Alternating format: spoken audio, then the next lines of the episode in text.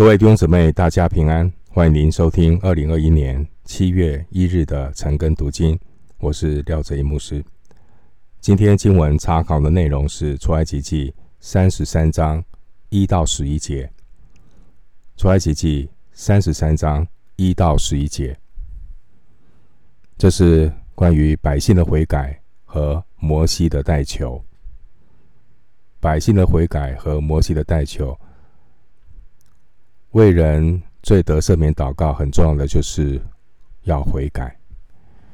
首先，我们来看三十三章的第一节：耶和华吩咐摩西说：“我曾起誓应许亚伯拉罕、以撒、雅各说，要将迦南地赐给你的后裔。现在你和你从埃及所领出来的百姓，要从这里。”往那地去。第一节到第三节这段经文，耶和华神呢，他拒绝和以色列人同去，同去哪里？同去应许地。神不跟他们一起，不跟他们同在。为什么？耶和华神清楚表示，因为他们是印着景象的，印着景象。表示呢，一错再错，不愿悔改。以色列人有我们共同的罪性，罪人都是倾向犯罪，倾向罪恶。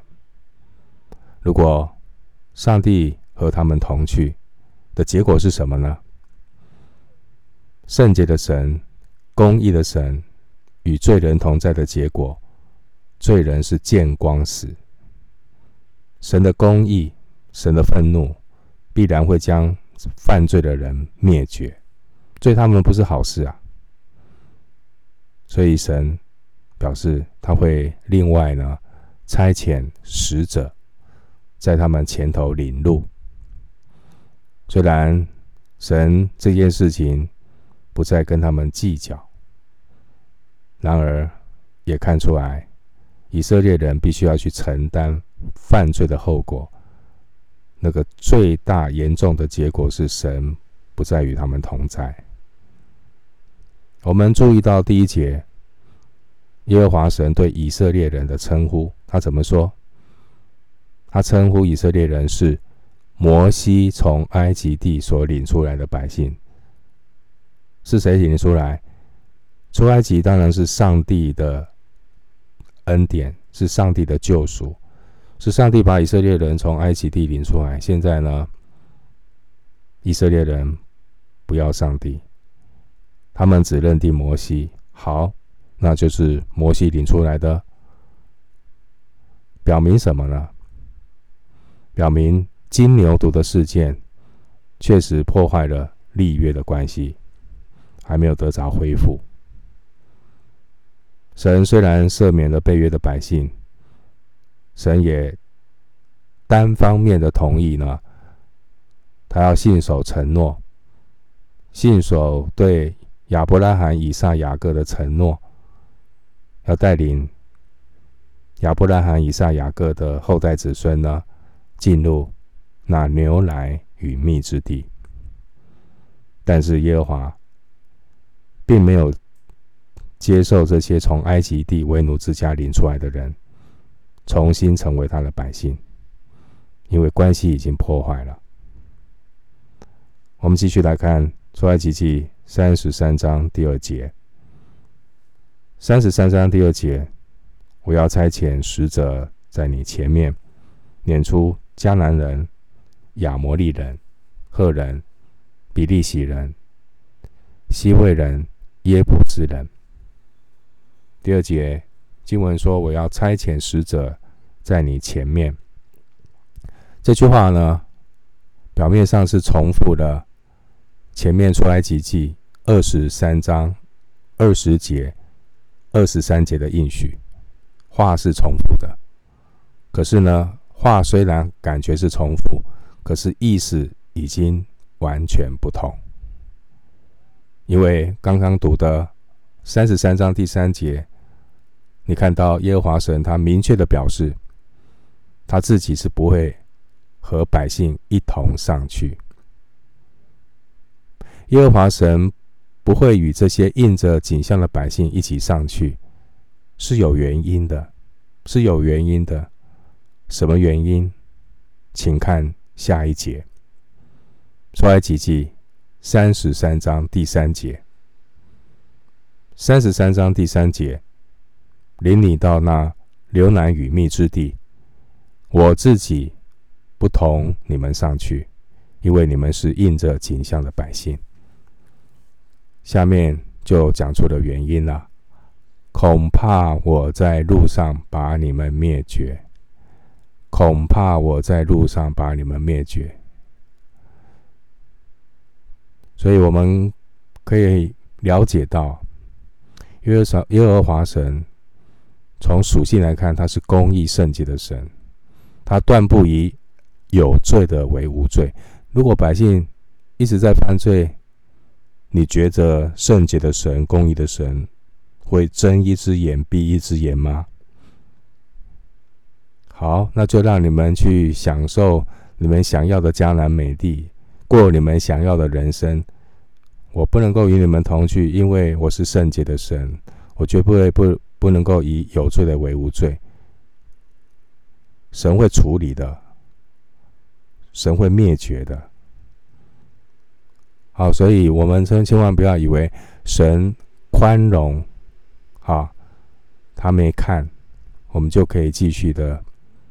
沉溺在罪中，我们就可以继续的享受罪中之乐。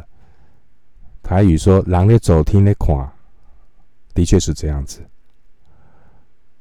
所以耶和华神呢很清楚啊，这些老亚当的后裔都是印着景象的百姓。当我们讲到这里的时候，包括我们，我们里面潜藏的那个罪的律。立志行善由得我，行出来由不得我。我们常常有那种明知故犯的罪性在里面发动。所以呢，一个人如果没有保持来到神面前心意更新、谦卑的寻求神、寻求神的脸面、寻求神的光照、寻求神的赦免，他必然会变成一个越来越刚硬。的一个印着景象的人，而且会持续不断的明知故犯，继续犯罪。好，说到这里，那想一想，三十三章第三节这句话的背后的意义是什么？如果以色列人之后再继续的犯罪不悔改，那如果你你们要公义的神与他同在，那代表什么意义？好。神断不以有罪的为无罪的，然后他，你如果让这位圣洁公义的神与这些一直在犯罪的百姓同在，会发生什么事情？神会睁一只眼闭一只眼吗？你没有看到神还是宽容他们？好，那你们要去得迦南美地，流奶米与蜜之地，去享受最终之乐。好，你们去，我不与你们同去。这某种程度是上帝很大的宽容，哎。但是，人生终会过去嘛，每一代都会过去嘛。你享受了那么多的最终之乐的下场是什么？如果他们是一个一群执意犯罪不悔改的人，如果公义的神又跟他们同在的意义是什么？会意味着他们将面临必要灭绝的下场。参考出埃及记二十二章二十节。出埃及记二十二章二十节，话讲得很绝对，必要灭绝。所以我们一定要很清楚，神不与他们同在，其实是神的宽容、神的体恤、神的恩慈，但不要忘记，神也是严厉的神。看一处经文吧。弟兄姊妹，翻到罗马书十一章二十二节。罗马书十一章二十二节，打开经文，看一看也要想一想，经文怎么说？罗马书十一章二十二节，可见神的恩慈和严厉，像那跌倒的人是严厉的，像你是有恩慈的。只要你长久在他的恩慈里，不然你也要被砍下来。以色列人的前车之鉴告诉我们什么？不要执迷不悟啊！要趁耶和华可寻找的时候寻找神。要记得一件事情：人在最终会变得越来越刚硬，所以要赶紧的浪子回头。不要沉迷在最终之乐，不知悔改，不知道要知恩感恩。这些耶和华神都鉴察，耶和华的眼目遍察全地啊！耶和华是鉴察人心的神啊！我们千万不要把上帝给我们宽容的方便当随便啊！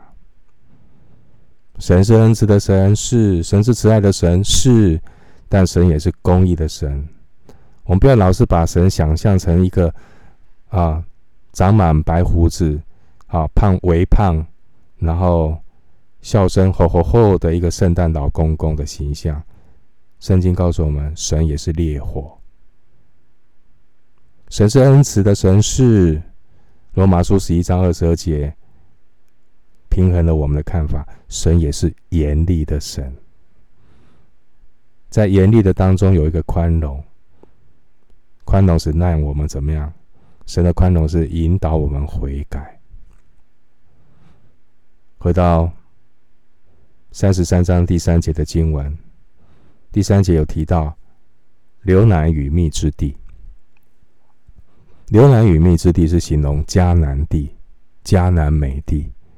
有许多盛产奶的牲畜、放牧深处的地方，也有盛产蜂蜜的这些花草植物。古代埃及的文献也提到，当时候呢，迦南地是一个自然资源丰富、农产丰盛的地方。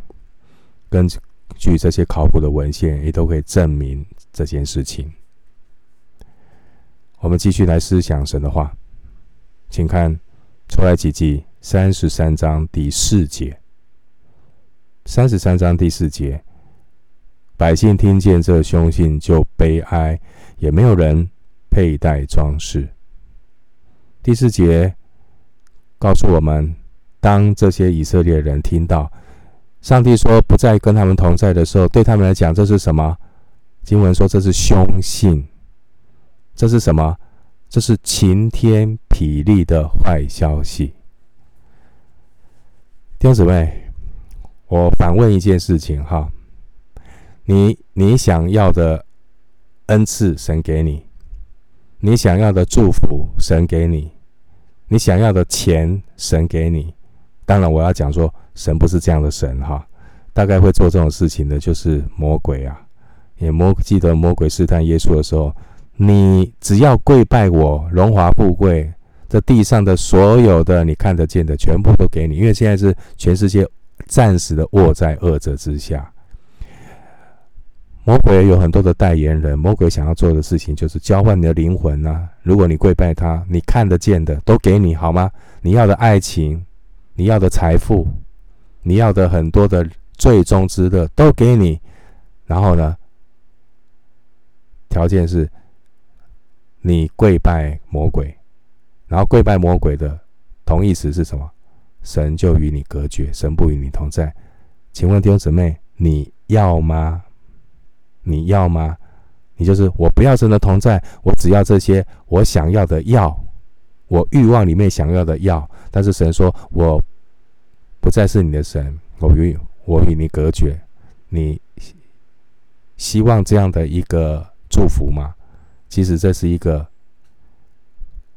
化妆的祝福。什么祝福？化妆的背后，其实那个祝福的背后是一个咒诅。所以弟兄姊妹记得，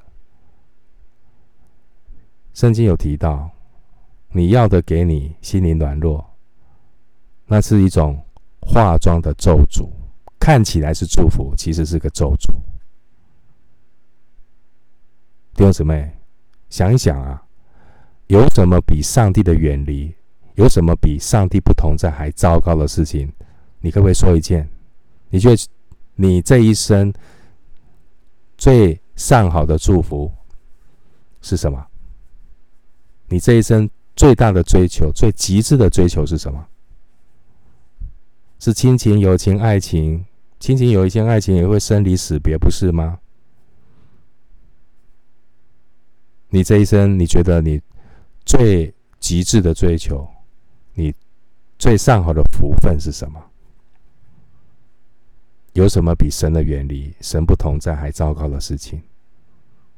但是，但是，弟兄姊妹，让我告诉你吧，在日光之下，哈，一个没有经历过救恩的人，你知道他们一味追求的是什么吗？一个一个不知道救恩可贵的人，一个有眼不识耶稣基督的人，一个眼睛被蒙蔽，看不见人死后且有审判，看不见不仅有天堂，看不见有地狱的人，被魔鬼的谎言洗脑过的人，不相信有地狱，不相信有审判的人，你知道吗？他们这一生一味追求的是什么？他们一味追求的不是神的同在，他们追求的是神的恩赐，他们要的是神的赐福，他们要的是神的医治，他们要的是疫情赶快过去，赶快的继续疫情过去，继续的爱世界，继续的体贴肉体。他们要的是什么？不是神的同在，他们要的是神的能力，他们要的是神迹，但是他们不要神。没有经历过救恩的人，没有尝过主恩之味的人，没有真正重生得救悔改的人，他们一味追求的不是神的同在，他们只要神的恩赐，要神迹，不要神。他们可以不要上帝，他们只要上帝差遣使者。一路带领赐福就好，我们到迦南地享受幸福美满的人生。从此以后，王子跟公主过着幸福美满的日子，没有神的同在没关系。为什么？为什么？因为啊，有罪性的人，罪人是讨厌上帝，好像每一天看着他自己。你知道，罪人最不喜欢的就是被约束。罪人不要受约束，罪人只想我行我素。有需要的时候才来找上帝，上帝呀，帮帮我，救救我。但是平时的时候呢，把上帝抛在脑后，忘得一干二净，不怕得罪神。这是。现实的功利主义者，只把上帝当作利用的对象，只把上帝当作祈福信仰的阿拉丁神灯。以色列人啊，其实他们经历过上帝大能的拯救，不是吗？他们并不是完全不认识神。前面三十二章，昨天三十二章三十四节。有句话这样说呢：神是暂时不追讨他们的罪，神暂时不追讨他们的罪，这是神的宽容，是神留时间给他们悔改的机会。弟兄姊妹，我们永远记得，没有什么样的咒诅、痛苦，比失去神的同在更大。换句话说，你看到这些以色列人，如果迦南流奶与蜜之地是他们的目的，得到了迦南美地，却失去了同神的同在，请问有什么益处呢？选民如果达到了自己的目的，进入迦南美地，过着幸福美满的生活，却失失去了神的同在，与神隔绝，有什么益处呢？人若赚得全世界，选民若进了迦南地，却失去了神的同在，与神隔绝，赔上了自己的生命，有什么益处呢？所以第四节，当以色列人听见神不跟他们同在的凶信，他们怎么样？他们就悲哀。可见他们并不是没有尝过主恩滋味，他们并不是完全不认识神的人。他们知道没有神的同在，那是他们人生的世界末日。信仰的反省，如果一个自称信上帝的人，一个自称信上帝的人，如果这个自称信上帝的人的态度是：我只要神的恩典，我不要神的同在；我只要神的保守，我不要神的管教。那我告诉你，这样的人比起当年那些印着景象的百姓还要愚昧。弟兄姊妹，我们读这些经文，给我们有许多属灵的提醒。记得有神同在就是天堂；如果神不同在，与神隔绝，即便家财万贯，也是一场虚空。终必归于无有。我们回想一下，主耶稣当年如何应许他的同在，直到世界的末了。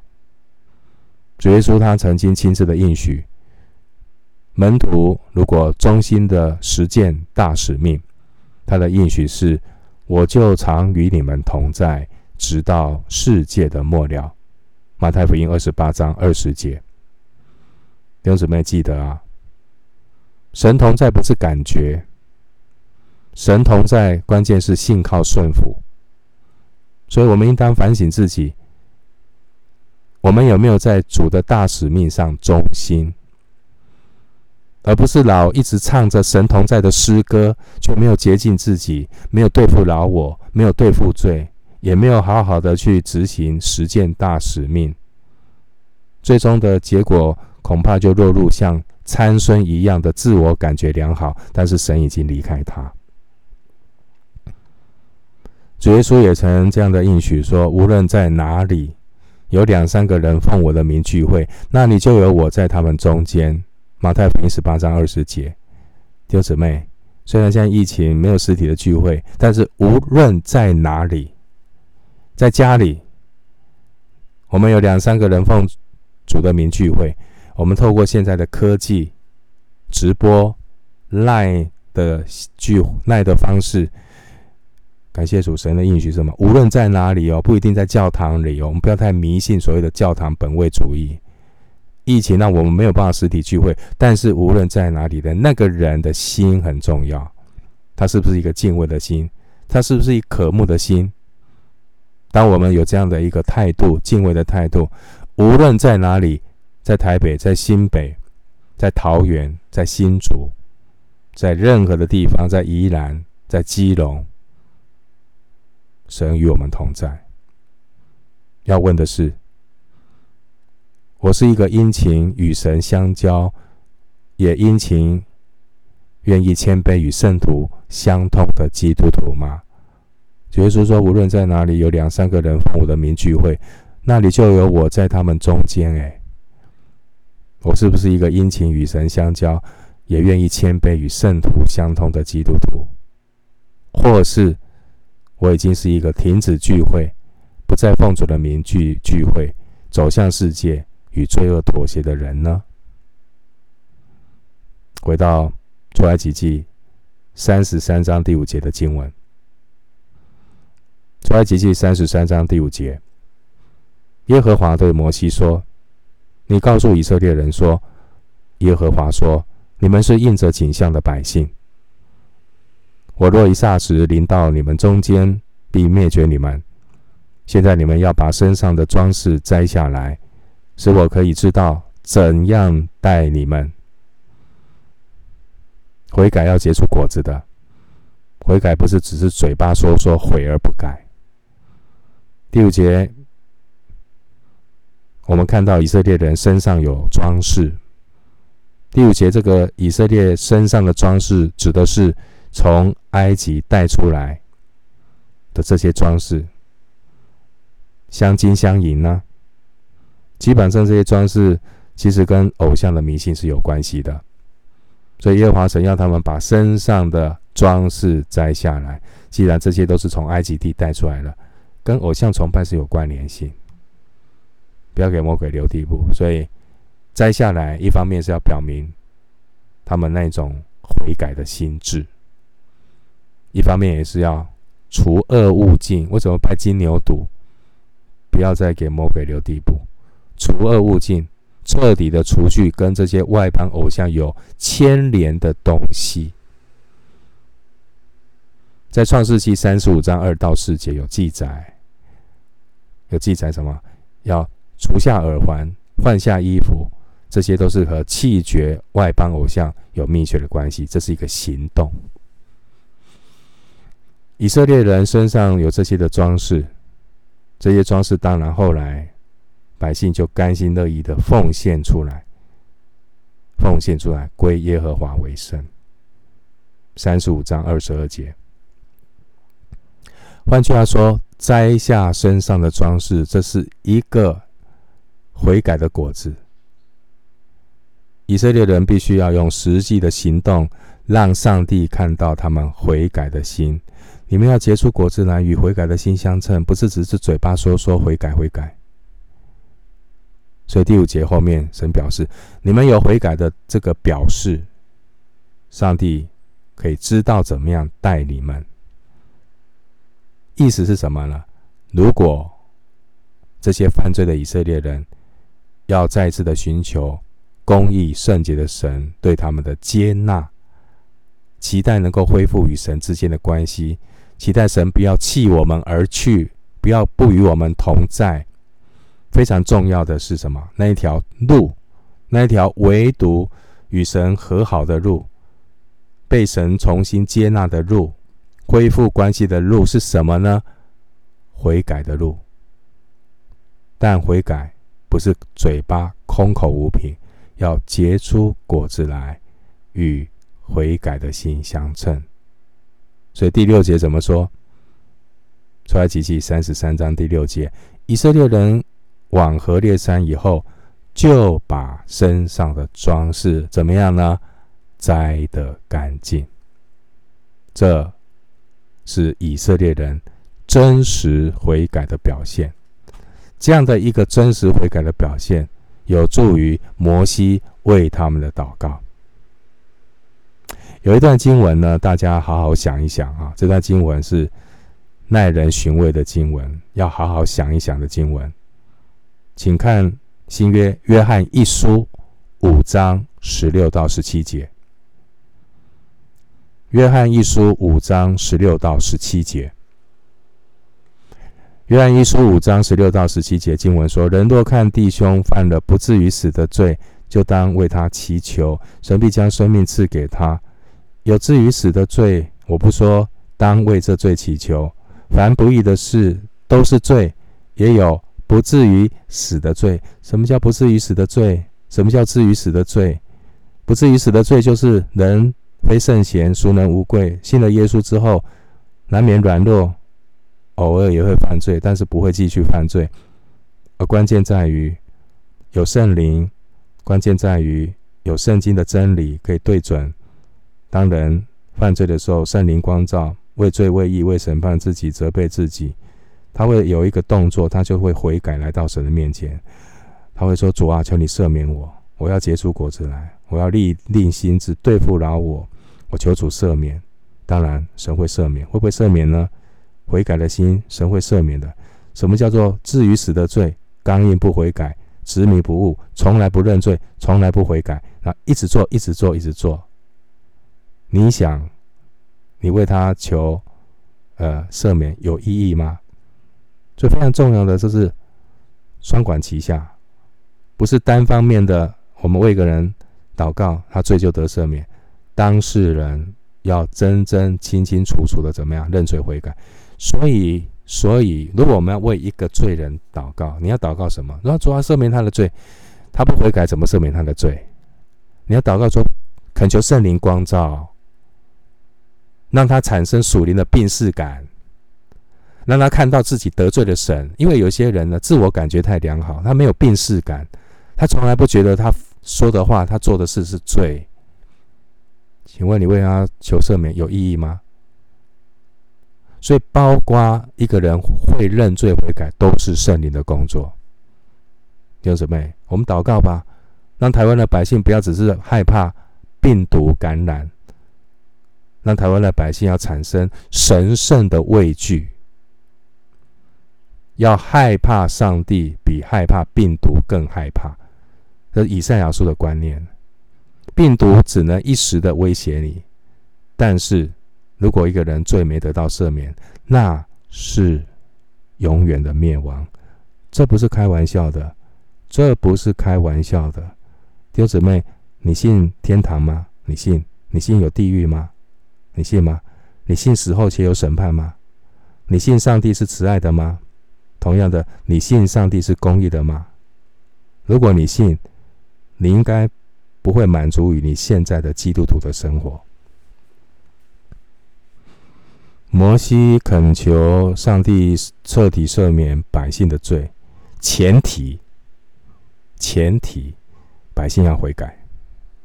所以，把身上的装饰摘得干净。第六节，这是悔改的果子，这是真实的悔改，这是罪得赦免的关键。回到经文，出埃及记三十三章第七节，摩西素常将帐篷支搭在营外。离营却远，他称这帐篷为会幕。凡求问耶和华的，就到营外的会幕那里去。这第七节一直到第十一节，这内容在说明这边出现了一个帐目。到底这个帐目是做什么用的？这帐目并不是百姓聚会的地方。这帐目是神在云柱中和摩西会面的地方。摩西和耶和华神的关系非常的密切，而且很特别。这些以色列的百姓，他们会到帐篷会幕那里去求问，耶和华神就透过他的代言人摩西，把神的旨意告诉以色列百姓。所以呢，第七节这边出现的帐篷，它是一个临时的会幕，它是建在西乃山下的一个暂时敬拜的地方，和出埃及记二十五章第一节以及到啊出埃及记二十五章第一节到三十一章第十一节这段经文里面谈的那个会幕是不同的，它是一个临时性的一个帐幕，会幕。一直到出埃及记四十章三十三节，那个地那个时候会幕才造好，才建造完毕，那个时候才开始启用，开开始有会幕的使用。但在在会幕还没有造好之前，就是用这个临时的帐幕，并且呢，你看到这个临时的帐幕是位置是在哪里？营外。这也表明呢，印着景象的百姓不配有神住在他们中间。但是呢，在营外却离百姓不远，表明呢，神同在的象征，神同在的帐篷在营外，但是离他们不远，神并没有离弃他们，神只是管教他们。